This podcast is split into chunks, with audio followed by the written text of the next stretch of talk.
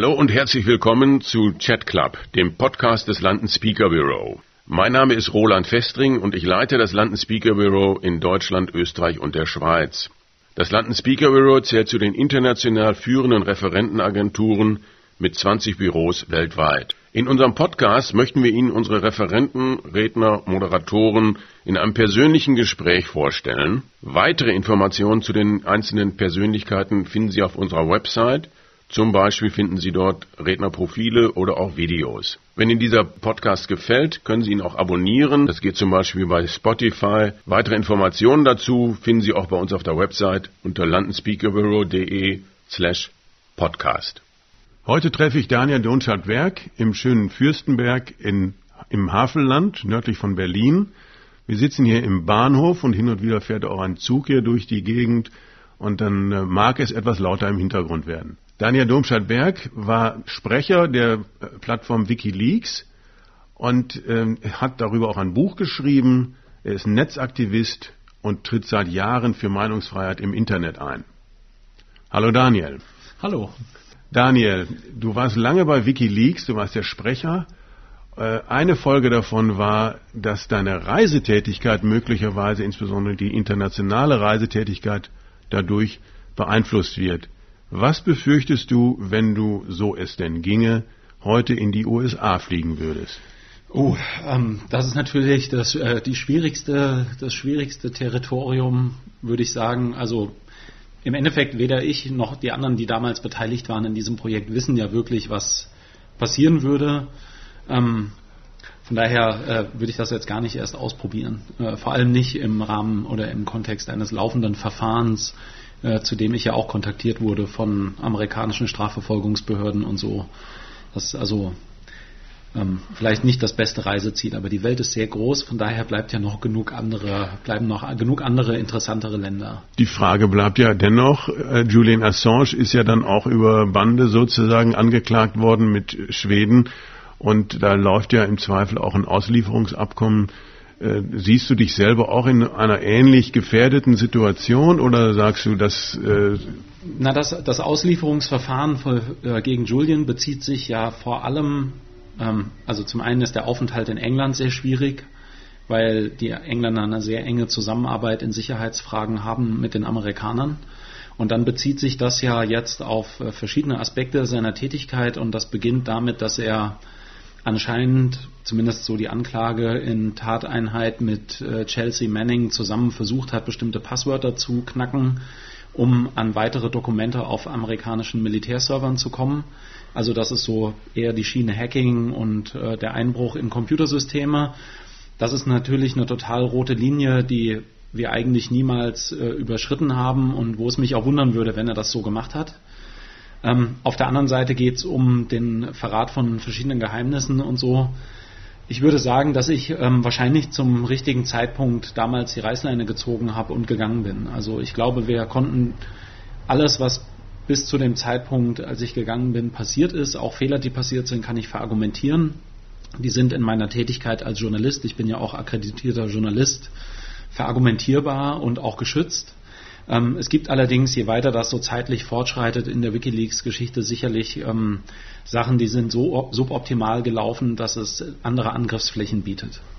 Und das ist für ihn jetzt natürlich extrem ungünstig und kompliziert. Ja gut, aber es geht ja dann auch primär um dich. Also deine Lage ist einfach unsicher, ganz offenbar. Du weißt nicht, was passieren würde, deshalb bleibst du da lieber ja, weg. Das, ja, genau. Das ja. ist auch nicht der sympathischste Flecken auf der Welt im Moment, glaube ich. Also mal sehen, wie das jetzt äh, mit der Wahl und sowas alles ausgeht. Aber Fangen wir doch mal noch ein bisschen äh, in der Retrospektive an. Also wie bist du denn eigentlich zu WikiLeaks gekommen? Weil du hast ja, äh, hast einen sicheren Job mhm. als Netzwerkingenieur und hast den aufgegeben, um einer völlig unsicheren Zukunft entgegenzublicken und dich einer Sache zu verschreiben. Naja, ich glaube, wir leben in einer, in einer dieser Zeiten in der Geschichte der Menschheit, die extrem spannend sind, weil es eine, weil eine riesige Umwälzung und Umbrüche anstehen. Und das wird heute getrieben durch die Digitalisierung. Die Digitalisierung verändert extrem viele Vorzeichen, die verändert Machtgefüge, die verändert die Art und Weise, wie wir organisiert sind als Gesellschaft. Und das bringt riesige Vorteile mit sich und ganz viele Chancen. Aber es führt natürlich auch dazu, dass äh, die Welt unübersichtlicher wird, dass es in einer vernetzten und globalisierten Welt immer einfacher wird, ähm, sich einer zum Beispiel einer, einem rechtlichen Rahmen zu entziehen und eine Jurisdiktion zu finden, in der man eben zum Beispiel Steuern hinterziehen kann oder was auch immer. Und das sind diese zwei einander entgegenstehenden Entwicklungen. Ähm, man kann Möglichkeiten finden, die Welt zu verbessern, aber man kann auch Möglichkeiten finden, effizienter gegen den Rest der Menschheit zu arbeiten. Und das braucht andere Mechanismen, um das zu kontrollieren. Also das, was der Journalismus klassischerweise immer gemacht hat als Kontrollfunktion von Macht, das muss auch entsprechend mit der Digitalisierung mit anderen Werkzeugen ausgestattet werden. Und das war ein bisschen diese Idee von Wikileaks, dass man sagt, Whistleblower, also Informanten, die gab es schon immer, aber denen muss man eben auch digitale Werkzeuge zur Hand geben, damit wir, ähm, damit wir zeitgemäß in der Lage sind, Korruption und sich ähm, und korrumpierende Prozesse zu durchschauen. Und als ich von diesem Projekt gehört habe, fand ich das sehr schlüssig und habe mich ähm, mit meinen Kompetenzen dieser Sache angeschlossen. Und ähm, nicht wie, wie, muss man sich denn die Bedingungen vorstellen? Also wie gesagt, du hattest, hattest einen festen Job und sagst dann plötzlich. Ja, die Bedingungen, die gab es ja gar nicht. Also es, es gab einen Chat, einen Chat, also so einen Online-Chat, in dem man reingehen konnte und da war ja keiner. Also da war da war Julian zu diesem Zeitpunkt mit einigen erfundenen weiteren Personen, die es im Endeffekt gar nicht gab. Ähm, und ich habe mich vorgestellt, und gesagt, dass ich halt gerne mithelfen möchte. Dann haben wir etabliert, dass wir uns einigermaßen gegenseitig vertrauen können. Und dann ging das eigentlich halt auch schon los. Also das darf man, glaube ich, da es gibt so oft diese Vorstellung davon, dass das halt ein Arbeitsverhältnis war oder irgendwer der Chef war oder äh, ich da ja, also das, all das gab es nicht. Das ist ein Projekt, an dem Leute gemeinsam gearbeitet haben, so wie viele Projekte im Internet organisiert sind, vollkommen formlos. Na, und ähm, da hat man sich zusammengetan. Und dann gab es eine riesige Liste von Sachen, die zu erledigen wären. Und dann hat man angefangen, das abzuarbeiten. Und so also zunächst neben der Arbeit und dann. Ja, genau. Ich habe also meinen normalen 40-Stunden-Job gehabt und den Rest der Zeit ähm, bis zur Erschöpfung quasi mich darum gekümmert. Und dann ist das aber auch sicherlich so, dass das eine Arbeit ist, die einen so beflügelt. Das muss man ganz ehrlich dazu sagen. Also wenn man für mich persönlich jetzt zumindest, ähm, der Kontrast wurde ja auch immer stärker. Also was ist die Sinnhaftigkeit von dieser Arbeit und den, den, der, den Einfluss, den ich damit habe auf die Welt? Verbessere ich damit irgendwas? Ähm, bin ich in der Lage, was zu verändern äh, im Vergleich zu der Frage, ob jetzt bei irgendeinem Automobilzulieferer, für die ich vielleicht tagsüber Projekte gemacht habe, da weiter Autos vom Band rollen. Und dieser Kontrast, der wurde irgendwann halt ja auch immer offensichtlicher. Und da war es eigentlich keine Frage, dass es sinnvoll ist, sich für Wikileaks oder solche Ziele zu organisieren und, und zu engagieren.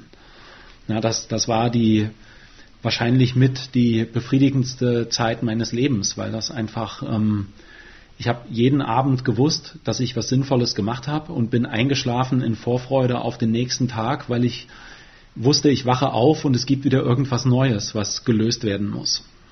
Und dann gab es aber auch irgendwann Probleme. Also dann gab es möglicherweise, also du hast es in deinem Buch ja auch beschrieben, hm. das persönliche Verhältnis wurde dann anders zumindest und äh, du bist dann ausgestiegen. Ja, naja, das, ich glaube, das Problem, das wir hatten, war, dass wir zweieinhalb Jahre, also so, ich bin Ende 2007 zu dem Projekt gestoßen, da war das gerade so angelaufen, ähm, dass wir dann so über zweieinhalb Jahre bis Anfang 2010 ähm, extrem beschäftigt waren, ohne uns über organisatorische Fragen Gedanken zu machen. Und wir haben ein bisschen verschlafen in dieser Zeit, wo es zwar beschäftigt war, aber noch nicht verrückt war. Ähm, die Struktur dieses Projekts, die Organisat organisatorischen Fragen des Projekts zu klären. Und, und dann 2010 mit der Veröffentlichung dieses Collateral Murder Videos und anderen Veröffentlichungen, die anstanden, eigentlich schon Ende 2009 mit der isländischen Bankenkrise hat das eine ganz andere Dynamik bekommen auf einmal. Und da war, da war es dann wirklich Stress. So, es war Stress, es war extrem viel Aufmerksamkeit, Öffentlichkeit, ganz anderer Druck. Und in dieser Situation haben wir festgestellt, dass wir nie darüber gesprochen haben, wie wir vielleicht auch strittige Entscheidungen treffen, wie wir Konsens finden, ja, wie wir uns darauf einigen, wenn es unterschiedliche Positionen gibt oder vielleicht Entscheidungen zu treffen sind, wo es um möglich, möglicherweise um Menschenleben geht oder um Schaden, den wir anrichten können mit einer Veröffentlichung. Und weil wir diese Prozesse alle nicht hatten, ähm, ist das halt einfach, äh, in, äh, finde ich, in eine quasi Führungskatastrophe reingelaufen. So, Julian als Gründer des Projekts hat für sich beansprucht, dass er alle Entscheidungen trifft und es wurden viele Entscheidungen getroffen, die sehr schlecht waren.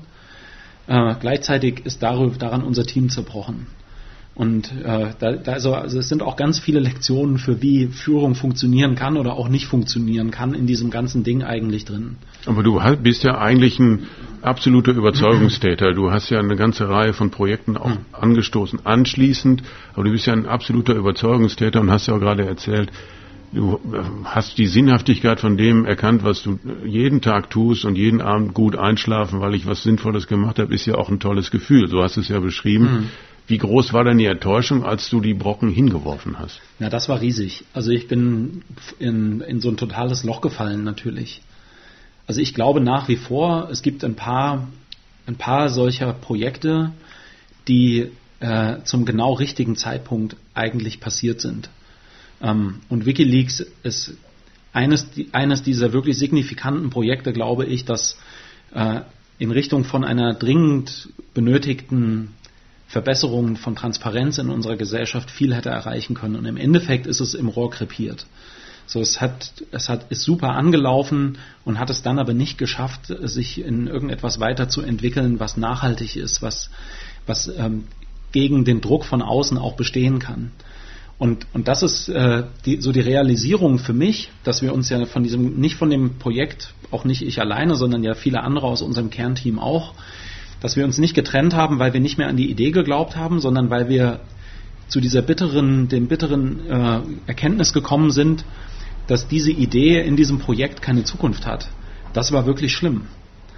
Ja, und das, äh, das ist bis heute schlimm. Also es gibt gerade heute, wenn ich mich jetzt umschaue und überlege, wie in welchem Zustand diese Gesellschaft ist, was Verschwörungstheorien oder Verschwörungsideologien angeht, ähm, was die Erzählung irgendwelcher Mythen angeht, wie, wie sich die ganze Fake News Problematik entwickelt hat. Das sind alles Dinge, die wir eigentlich verhindern wollten. Wir wollten mehr Richtung eines wissenschaftlich orientierten Journalismus mit mehr Quelldokumenten, mehr Transparenz und es ist das Gegenteil passiert die letzten zehn Jahre und das ist total dramatisch. Mhm. Und also ich meine, ein Stichwort, dem du dich auch immer wieder widmest, ist das gemeinschaftsorientierte Netz. Gemeinwohlorientiert, ja. Gemeinwohl sogar, ja. okay. Ja, wie, wie soll das aussehen? Weil das steckt ja, ja drin in dem, was du gerade gesagt hast.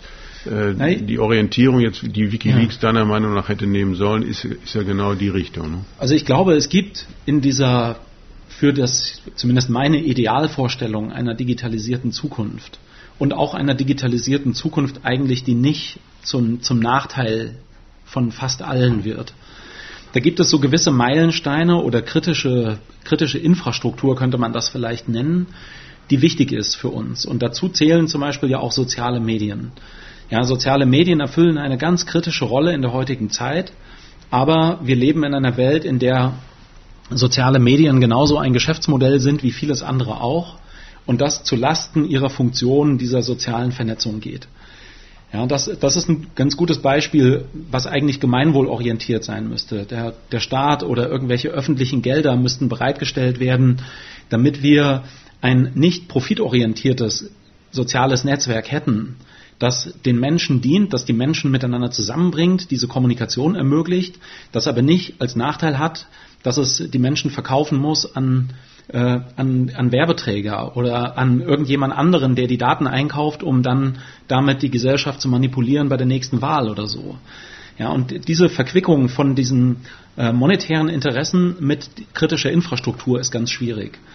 Und das Gleiche sehen wir im Breitbandausbau. Auch der Breitbandausbau ist im Endeffekt der Teil einer Daseinsvorsorge. Wir alle brauchen in Zukunft ein leistungsfähiges Netz in Form eines Glasfaseranschlusses bei uns zu Hause, genauso wie wir fließendes Wasser haben und einen Anschluss an eine Kanalisation.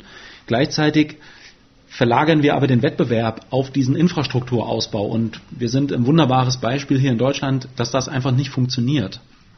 Ja, und wir schaffen es nicht, gewisse dieser Dinge einfach so zu organisieren, dass sie gemeinwohlorientierter gedacht und auch umgesetzt werden. Und das ist ganz, ganz tragisch eigentlich. Du hast gerade die sozialen Netzwerke angesprochen, die natürlich gewinnorientiert arbeiten müssen. Natürlich, weil das sind Firmen, die sind, äh, also die haben einen Geschäftszweck und wollen Geld verdienen. Absolut.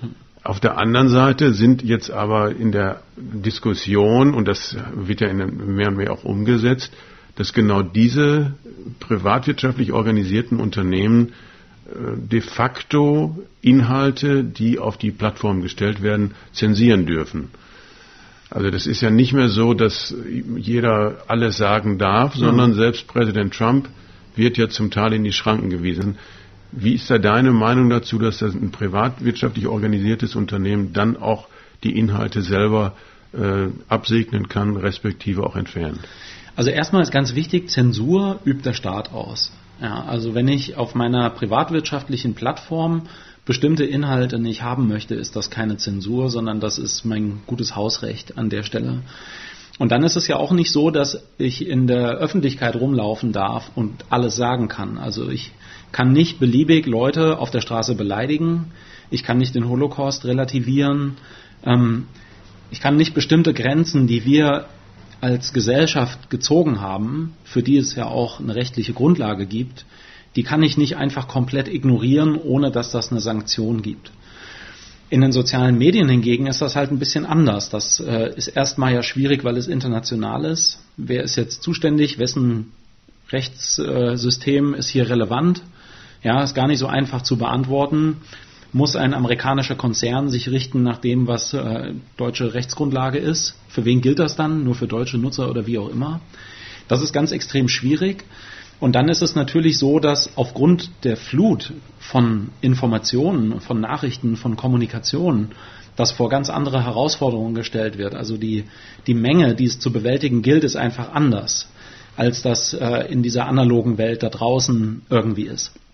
Und das ist, ist eine gute Frage, wie wir das lösen werden in Zukunft. Also da gibt es, glaube ich, bisher kein wirkliches schlüssiges Konzept. Ich stehe Algorithmen mindestens genauso kritisch gegenüber wie irgendwie Leuten, die in so einer Art Callcenter Stressjob irgendwie einfach nur im Minutentakt Beschwerden abarbeiten.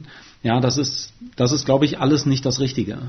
Auf der anderen Seite bin ich mittlerweile ganz sicher an diesem Punkt, dass ich verstehe, dass der Zustand im Moment nicht wünschenswert ist. Ja, also wir, wir haben so diese, ähm, es gibt diese Broken Window äh, Dynamik, wenn man wenn jetzt irgendwo an einem Haus ein Fenster eingeworfen wird, eine Scheibe kaputt gemacht wird und das repariert niemand, dann ist es sehr wahrscheinlich, da gibt es Studien zu, dass eine weitere Scheibe eingeworfen wird. Und das ist das, was im Internet eigentlich die ganze Zeit passiert. Wir sehen, es gibt Beleidigungen im Internet, es gibt ähm, Sexual Harassment irgendwie, es gibt alle möglichen Arten von Holocaust-Leugnung, äh, Radikalismus, was auch immer. Und das wird nicht geahndet, das verschwindet nicht. Und das führt dazu, dieselbe Dynamik wie mit den Fenstern, dass Leute empfinden, dass das in Ordnung wäre. Und wir sind, glaube ich, heute an einem Punkt, und das ist total tragisch, dass in den sozialen Medien extrem viel kommuniziert wird, was, was äh, negativ ist, was gegen alle arbeitet, anstatt dass wir da konstruktiv zusammenarbeiten. Also es ist aber halt ein Ort für Hass geworden. Aber wie könnte denn auch eine konstruktive Zusammenarbeit aussehen? Weil das ist ja, die Schwierigkeit haben ja alle. Es gibt eine Reihe von Schwierigkeiten, mhm. was ist schon angesprochen, die internationale, internationale Rechtssysteme, natürlich dann auch das, die Firmen selber darüber bestimmen dürfen, was ist, du hast das Hausrecht genannt, äh, das ist unsere Website, das ist unsere Plattform, da können wir letztendlich auch zulassen, wen wir mhm. wollen. Nach der Logik ist es ja fast gar nicht zu greifen und dennoch spürt man ja als Bürger, so richtig ist das nicht, dass jeder da irgendwelchen Unsinn und dann inklusive Beleidigung und ja. auch äh, äh, komischer Theorien absondern darf. Ich würde sagen, das ist, ähm, und da sind wir wieder beim Punkt Wikileaks und auch ein bisschen bei dem, was mich ja heute umtreibt, das ist eine Frage von Bildung. Das ist nichts, was wir technisch lösen können, sondern die Frage ist ja an der Stelle, warum verrohen wir so als Gesellschaft? Ja, was ist der, der Grund, warum so viele von uns so viel Freude daran haben oder zunehmend welche von uns Freude daran haben, äh, gegen andere zu arbeiten, über, gegen andere zu hetzen, sich zu hassen. Das alles äh, und sich so daran abarbeiten. Es ist ja auch immer noch ein kleiner Teil der Bevölkerung, der sich negativ, also so negativ und so hasserfüllt verhält. Aber die sind überproportional aktiv bei dieser ganzen Angelegenheit und dadurch bekommt das eine andere Art von Visibilität wieder, was dann zu so einer Dynamik führt wieder. Aber die Frage ist, warum ist das so? Und ich glaube, dass, dass das zum einen mit zunehmender sozialer Ungerechtigkeit zu tun hat. Es gibt einfach eine immer weitere, auf ganz vielen Ebenen, eine immer weitere Spaltung unserer Gesellschaft. Das hat was damit zu tun, dass wir, ähm, dass keine Generation, auch nicht die Generation der jungen Leute, die heute zur Schule gehen, in irgendeiner Art und Weise adäquate Bildung bekommen zu den Dynamiken von sozialen Netzen und dem Internet. Das ist einfach niemand da, der das erklärt oder kaum jemand da, der das erklärt. Und das Dritte ist, dass wir, äh, naja, dass diese die Algorithmen, die diese Plattformen verwalten, auch dazu beitragen, dass es dass das überproportional viel Aufmerksamkeit gibt. Also es gibt psychologische Studien, jetzt holpert hier gerade was vorbei, zugleich wieder weg. Der Nachteil eines Bahnhofs an der Stelle. Es gibt einen, also das kann man bei Facebook zum Beispiel sehr gut sehen. Äh, es gibt so eine sich verstärkende Dynamik. Menschen konfrontieren sich lieber mit etwas, worüber sie sich aufregen. Also wir halten, wir verbringen mehr Zeit damit, etwas zu lesen, was uns ärgert, als wir Zeit damit verbringen, positive Nachrichten zu lesen. Algorithmen, die jetzt wiederum auswerten auf der Seite von Facebook, womit die Leute ihre Zeit verbringen und die danach dann das Ranking machen, was wird in meine Timeline irgendwie weit oben gespült, weil es mich interessieren könnte. Die verstehen, ich habe mehr Zeit mit den Negativnachrichten verbracht, mit dem, was mich aufregt. Da ist es sehr viel wahrscheinlicher, dass ich Zeit verbringe, dass ich das kommentiere und so weiter, dass ich interagiere mit anderen. Die lernen, dass wir diese negativen Erfahrungen irgendwie wichtiger finden und deswegen wird das höher priorisiert. Und das sind also diese drei Dinge, Mangel an politischer Bildung, die Spaltung der Gesellschaft oder überhaupt Mangel an digitaler und, und Medienbildung, die Spaltung der Gesellschaft und diese Art von Algorithmen, die hinten dran stehen, die zu diesem Effekt führen. Und das ist, das ist vollkommen, ähm, also da, da sind alle Alarmglocken eigentlich gerade an. Und wir müssen uns als Gesellschaft fragen, wie wir schnellstmöglich da bessere gesellschaftliche Dynamiken finden, um damit umzugehen. Eine gesellschaftliche Diskussion darüber anzustoßen, ist aber nicht ganz so einfach. Deshalb hast du dich entschlossen, selber die Initiative zu ergreifen und das Innovationslabor in äh, Fürstenberg zu gründen. Wie, wie ist es dazu gekommen? Na, also eigentlich ist das ganz einfach. Äh, ich bin ja quasi groß geworden in solchen Orten. Ich habe sehr viel Zeit meines Lebens in na, man nennt das entweder Hackerspaces oder Makerspaces verbracht, also so offene Werkstätten, in denen sich digital affine Leute treffen. Ähm, das gibt es in vielen Städten, eigentlich mittlerweile in allen größeren Städten gibt es davon mindestens einen. Und das sind Orte, an denen trifft man Leute, die sehr bereitwillig ihr Wissen mit anderen Leuten teilen und wo man neue Perspektiven entwickelt. Und dann bin ich 2011 hier nach Fürstenberg gezogen, aufs Land, auf der Suche so ein bisschen wie viele andere ja auch nach mehr Ruhe, Natur, irgendwie ähm, so ein bisschen auch mehr, mehr Raum. Und dann, äh, mir geht's hier super, aber ich habe festgestellt, dass das wahrscheinlich das ist, was mir, was mir am allermeisten fehlt oder das Einzige, was mir fehlt im Vergleich zu einer Stadt, dass es eben nicht diesen offenen Ort gibt, wo man gemeinsam mit anderen Leuten an Projekten arbeiten kann, sich austauschen kann.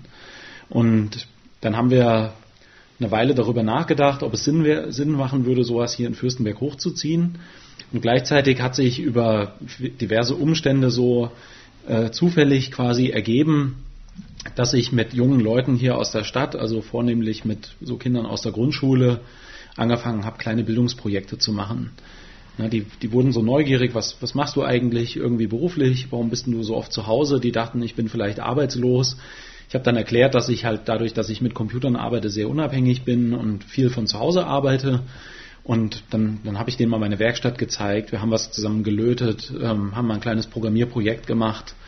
Dann hat sich die Schule unseres Sohns mal gemeldet, ob wir da nicht mal eine Projektwoche machen wollen. Und so hat sich das irgendwie auch über Jahre halt entwickelt, dass wir hier so eine kleine, so eine kleine Community aufgebaut haben von, von Nachwuchs, der Technik interessiert ist. Und dann haben wir 2000, 2017 einen Verein gegründet, der Havel Lab e.V., der so ein, naja, ein Vehikel ist für solche Projekte. Und äh, dann wurde gleichzeitig auch der Bahnhof hier irgendwann verkauft, hat einen privaten Eigentümer gefunden, der sich gewünscht hat, dass hier im Bahnhof irgendwas Interessantes passiert. Und so sind wir dann 2018 hier im Bahnhof in Fürstenberg eingezogen und haben das Projekt Verstehbahnhof gegründet. Und der Verstehbahnhof ist eben eine solche offene Werkstatt, primär auch sozialer Raum mittlerweile, aber erstmal eine Werkstatt, die an vielen Tagen in der Woche offen steht, sodass junge Leute aus der Region oder auch mit ihrer Klasse von sonst woher oder mit einem Jugendclub oder so hierher kommen können, um dann hier an naja, digital orientierten Projekten zu arbeiten. Ja, und Verstehbahnhof heißt dann ja sowohl die Technik selber zu verstehen. Naja, genau, also das, das, das Ding ist ja, Technik lebt ja nicht, ist ja, Technik ist ja kein isoliertes Phänomen oder so, sondern unser aller Alltag und je jünger wir sind, desto wahrer wird diese Aussage, ist bestimmt durch, durch diese neuen Technologien. Wer heute in der, mit, mit elf oder zwölf haben mehr als 80 Prozent oder ich glaube fast 90 Prozent mittlerweile der jungen Leute zwischen elf und zwölf haben Zugang zu einem Smartphone oder ihr eigenes Smartphone. Also die wachsen alle auf in dieser vernetzten Welt, wo man äh, über soziale Medien sich organisiert, wo man sich äh, Wissen aus dem Internet holt, äh, wo man Zeit auf YouTube verbringt, all diese Dinge. Und gleichzeitig ist das, ist das Smartphone ja so die, die Personifizierung oder das Gerät gewordene verschlossene System, wo keiner wirklich weiß, wie es funktioniert, was nicht dafür gedacht ist, repariert zu werden oder auseinandergebaut zu werden. Und wir versuchen hier in dieser Werkstatt diese Brücke zu schlagen, dass man zeigt, dass ist, also Technologie ist erstmal verstehbar. Ich kann verstehen, wie das funktioniert. Und wenn ich verstanden habe, wie es funktioniert, dann kann ich es auch reparieren, wenn es kaputt ist. Und so sind das ganz unterschiedliche Aspekte, die man damit äh, bedient. Also es geht natürlich auch um Nachhaltigkeit, um Fragen der, der kreativen Wiederverwertung von Dingen, aber es geht auch ganz direkt um ein Verständnis von dieser Technologie und darüber, damit verknüpft das Verständnis, wie sich diese Technologie auf mich und mein Leben und die Welt um mich herum auch auswirkt. Und das ist viel einfacher, wenn man sowas praktisch macht, als das äh, zu versuchen, ähm, als, als Geistesübung zu machen.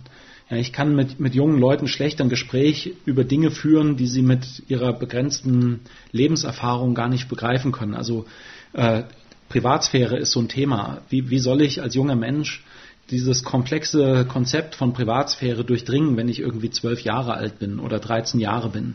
Wenn ich jetzt aber in eine Schulklasse reingehe und sammle alle Telefone ein und verteile die dann irgendwie zufällig wieder, und sagt dann, wir fangen jetzt an, uns gegenseitig Nachrichten vorzulesen von diesem zufälligen Telefon, das jeder in der Hand hält, dann ist das so eine haptische Erfahrung, die man an diesem Moment hat. Und das Gleiche kann man schaffen für andere Bereiche von Technologie und hat dann eine Grundlage, um über abstrakte Themen miteinander auch zu sprechen. So, aber jetzt haben wir ja so, haben wir die beiden Themen ja dabei, nämlich die Technik selber mit dem Anspruch, den du dann auch befriedigst, also Technik reparieren zu können, aber bei den Soft Skills ist es ja so, wie ist der Umgang mit den Daten, wie ist der Umgang mit Social Media? Mhm. Äh, und da ist ja bei euch in der Familie, gibt's ja, sage ich jetzt einfach mal so, das ist ja auch schon durch die Presse gegangen, äh, extreme Positionen. Also du, du, selber hast lange Zeit abgelehnt, ein Smartphone überhaupt ja. zu nutzen. Äh, sogar ein Mobiltelefon war eher, du warst Schwierig. eher abgeneigt. Genau, deine Frau ist als Politikerin und äh, als auch äh, quasi Person des öffentlichen Lebens, kann sich dem gar nicht erwehren und ist auch auf den Social Media äh, sehr, sehr präsent, aktiv, ja. präsent. So, was ist dann eure Botschaft an die Kinder und Jugendliche, die ihr hier betreut? Na, ohne geht ja nicht. Also es wäre illusorisch zu glauben, wir haben ja auch noch einen Sohn. Ja, dieser Sohn ist aufgewachsen in diesem Spannungsfeld, würde ich mal sagen. Und der hat, der war zum einen also sensibilisiert für diese ganzen die werten alle Daten aus, die sie über mich kriegen, äh, die hier, was ist mit Überwachung in sozialen Netzen, all diese Sachen und hat lange versucht, sich auch diesen sozialen Netzen zu erwehren. Und dann hat er festgestellt, vielleicht mit 14 oder so, äh, dass er nicht mehr Teil seiner Klassengemeinschaft sein kann, ohne im Klassenchat präsent zu sein, weil er einfach das meiste, was kommuniziert wird im Klassenverbund, überhaupt nicht mehr mitbekommt. Und, und es ist also illusorisch zu glauben, dass wir uns dieser Sache entziehen können. Aber wichtig ist zu lernen erstmal, dass Facebook ja kein oder irgendein anderes soziales Netzwerk, das ist ja jetzt kein Naturgesetz. Und das äh, ist gar nicht Gesetz, dass es nur das geben kann. Sondern das ist was, was sich jemand ausgedacht hat. Und genauso gibt es auch danach immer was Besseres, was sich irgendjemand ausdenkt und umsetzt. Und wenn ich mit Kindern und jungen Leuten Projekte mache und die lernen zu programmieren, die lernen Technologie zu verstehen, diese Blockade verlieren, dass sie nur konsumieren dürfen, sondern lernen, dass sie auch Gestalter sein können, dann hat vielleicht irgendeiner von denen eine Idee, was besser sein könnte. Zumindest weiß jeder von denen, dass er, wenn er eine Idee hat, auch in der Lage sein kann, die umzusetzen.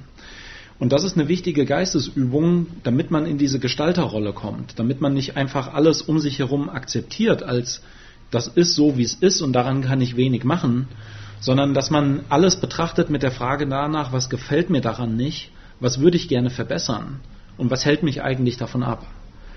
Und das ist ja ähm, auch wieder eine Geisteshaltung, die sich übertragen lässt auf andere Bereiche der Gesellschaft. Und da ist man sehr schnell dann, glaube ich, in so einer Rolle, dass man die Welt insgesamt nicht begreift als etwas, woran man nur teilnimmt, sondern als etwas, was man mitgestalten kann. Und ich glaube, dass wir das ganz dringend brauchen. Und ganz offenbar ist es ja auch so, dass ihr das entsprechende Feedback hier aus der Gegend bekommt. Also ihr werdet mehr und mehr auch äh, vom, mit dem Lab in das Leben hier in äh, Fürstenberg ja. mit eingebunden. Und kannst du das nochmal beschreiben, was hat sich daraus ergeben? Also wir hatten jetzt gerade in dieser Corona-Krise Anfang des Jahres ähm, so ein paar sehr, glaube ich, sehr starke äh, Momente, also Erfahrungen auch, die auch dann für junge Leute ganz wichtig waren. Wir haben hier, wir haben ja unter anderem auch sehr viele 3D-Drucker hier, mit denen wir arbeiten. Und wir haben hier in so einem Verbund mit ein paar anderen Werkstätten in Brandenburg und Berlin Visiere produziert. Also diese äh, Gesichtsvisiere, die im medizinischen Bereich zusätzlich zu so einer Mund-Nase-Maske ganz wichtig sind. Und das war in so einem, in dieser Zeit, in der, daran erinnern sich ja vielleicht auch alle, keine Masken verfügbar waren, der Markt keine Visiere bereitgestellt hat, ja irgendwelche Leute in Kliniken angefangen haben, sich Regenmäntel anzuziehen oder irgendwas in der Art, also ja vollkommen verrückt. Der Markt hat auf voller Linie ja versagt.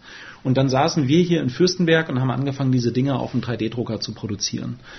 Dann habe ich meinen Zahnarzt gefragt, wir kamen uns ja auch ein bisschen blöd vor und dachten, vielleicht schätzen wir das total falsch ein. Ich habe den Zahnarzt hier gefragt, sag mal, braucht ihr sowas?